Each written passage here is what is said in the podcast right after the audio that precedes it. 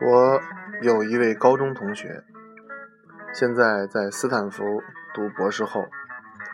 我是知道这件事的，也希望能与他见上一面，却因为失联太久，以至于没有任何联系方式，而不得不搁浅了我的计划。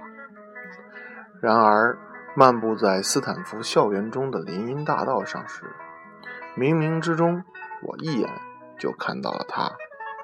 周岩，我大声喊出了他的名字，气流从腹部发力，迸发在喉舌之间的同时，血液也快速汇聚在头部，引起太阳穴突突直跳。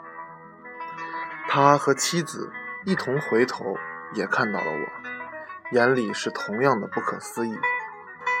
我们握手拥抱，他告诉我。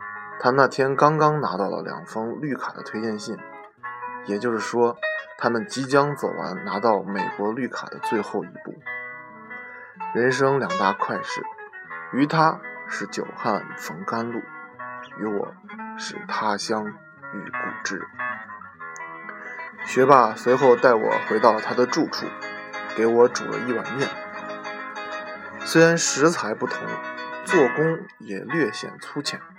却吃出了浓浓的家乡的气息，和如同食神中黯然销魂面一般，令人如嚼洋葱，潸然泪下的滋味。